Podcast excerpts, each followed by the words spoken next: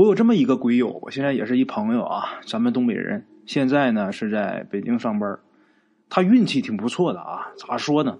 摇号啊，一年居然就中了，中了之后他就买了辆车，过年呢回家就开车回来过年的。家族聚会啊，他这爷爷挺高兴的啊，挺开心的，就说咱今年有车了啊，等清明节呀，你开车咱们回老家上坟去。啊，这时候他们是在市里边，老家是在村里边啊。那么说，他们家那么多叔叔姑姑的都没买车吗？不是，是什么呢？是他这一辈人中啊，有三个男孩，一共就三个啊。这三个，一个是咱们鬼友，一个呀是鬼友他小叔的儿子，也就是他堂弟啊，那个才上初中，那肯定是没买车呀。另外一个是他姑姑的儿子，鬼友的表弟啊。那鬼友他爷爷虽然也很。疼这个外孙子啊，但是必定这是外姓人啊。那他这些孙女们也有不少买车的，但是他爷爷呀有点重男轻女，总觉得啊孙女买的那车那不算是我家的车啊。其实啊，他爷爷每年回去上坟，基本上都不带孙辈的啊。咱们鬼友呢，对他老家也没有什么印象，也没有什么感情。老家的亲戚呢，呃，最近的就是他的大爷爷。也就是他爷爷的堂兄啊，咱们鬼友长这么大就见过一面那个第一次见面的时候还是学龄前的时候，那早就没有印象了啊。话说呀，到了清明节，开车回去了啊。这老家呀，这个亲戚们还都很热情，尤其是他大爷爷呀，他们就住在这个他大爷爷家里边，很大的大院子啊，吃的呢也都是纯天然的农家菜。因为啊，当天不回来，咱们鬼友还可以喝点酒啊。喝酒喝着喝着聊天就聊到这个农村现在的变化。农村现在都是机械化了嘛，现在也没有什么家畜了啊。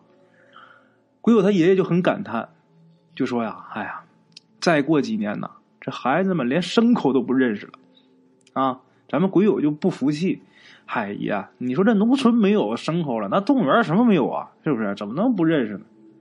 这时候鬼友他大爷爷就搭话了，就问他：“哎，小子。”你见过小马吗？咱们鬼友觉得他大爷爷啊，还把他当学龄前儿童呢，还小马大马我都见过了。他大爷爷说不是那意思啊，然后拿手给他比划，哎，就这么的啊，一尺来高。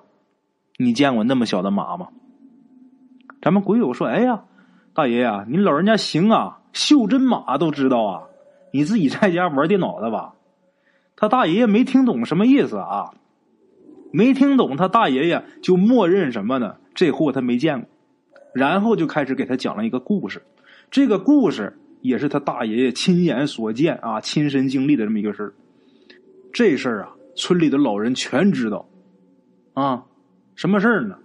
当年鬼友他大爷爷还是小孩的时候啊，有这么一年夏天，跟几个小朋友去这个村外边河里边去洗澡，去了一大帮人啊。说是洗澡，其实就是玩游泳呗，是吧？几个小孩啊，玩的正高兴的时候，忽然间有人看见岸上跑过一匹小马，啊，就是前面他大爷爷说的那种，才一尺来高的小马，土黄色的。这马上面啊，驮着一个小胖子，这马是背对着他们跑来跑去的，这小胖子也是背对着他们，他正面骑马嘛。这胖子身上啊，穿了一件就跟马的颜色差不多的土黄色那么一个长袍，啊，这袍子很长。这小胖子可能是手短脚短，所以啊，骑在这个马上就跟一肉球似的啊，这个坐在这个马背上，啊，但是奇怪的是什么呢？怎么颠他也颠不下来。这个胖子个儿也不大，跟这马的比例是很协调啊。大家想想，马都那么大点他能有多大呀？这小孩嘛，看着就是有意思啊，也不知道谁就招呼一声，然后大家就都光着屁股就上了岸了。啊，上岸之后，冲着这个小马就过去要抓这小马。这个小马呢，还是不急不慢的这么来回跑。啊，但这马总也不回身。啊，这个胖子也不回头看。这个小马啊，很快就被为首的这个小孩给追上了。为首的这位啊，当时可能是十一二岁吧。他伸手去抓这个马尾巴，连抓几把都没抓住啊！这么一耽搁，别的小孩也就都冲过来，有脑子快的就喊哈：“你抓胖子！”为什么？因为这马尾巴它摆来摆去的嘛。相比之下啊，这个胖子他的袍子好抓呀。啊，那小孩也反应过来，这一扑，还真就抓住这个胖子了。啊，真就把这胖子这个袍襟啊，他袍子不挺长的吗？把这袍襟给攥住了，顺手这么一带啊，这小马好像也没有什么力气反抗，这一下连人带马都转过身来了。啊，可是啊，连人带马都转过来之后，那个胖子可把大家给吓坏了。转过来一看，这马背上驮的根本就不是什么胖子，而是一颗人头。已经腐烂了的人头，啊，这颜色啊都青紫色了。这人头啊还会做表情呢，哎呀，做出各种比较凶恶的样子啊！所有的小孩啊都吓得不会动了。最后还是抓袍子这孩子把手松了，然后这小马是驮着人头一溜烟就跑了。哎呀，把他们给吓得呀啊！赶紧就狂奔回村子里边没人敢在那玩了。回去之后跟大人一说呀，大人也不知道这是什么东西，哈。然后鬼友他大爷爷这个父亲啊，他父亲当时呢是一个医生，就是那种乡村中的中医啊。他妈呢是个接生婆、稳婆啊。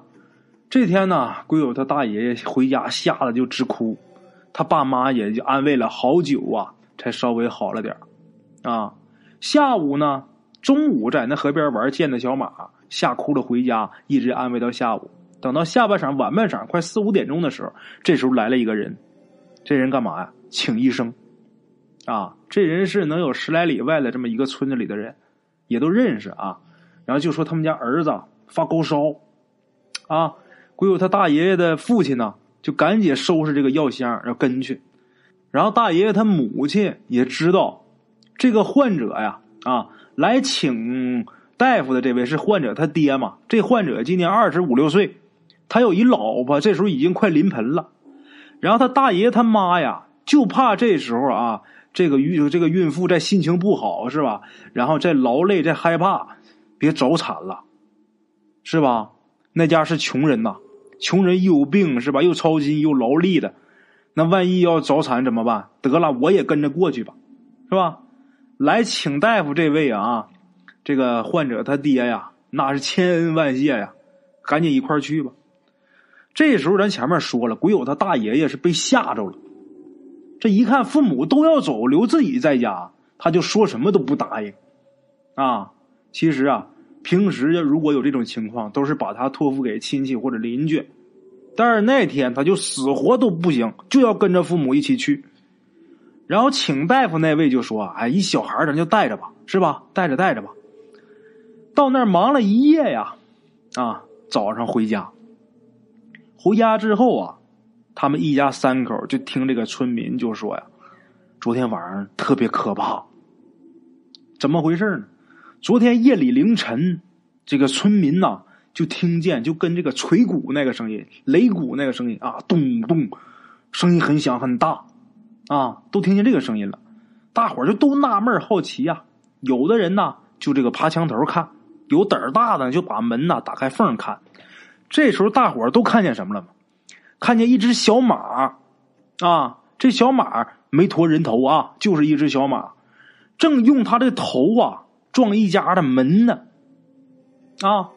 但是你正常撞门的这个声音不是那个声音，他撞门这声音就像擂鼓一样啊，连着响三声，咚，咚，咚，三声啊，然后这马就不见了。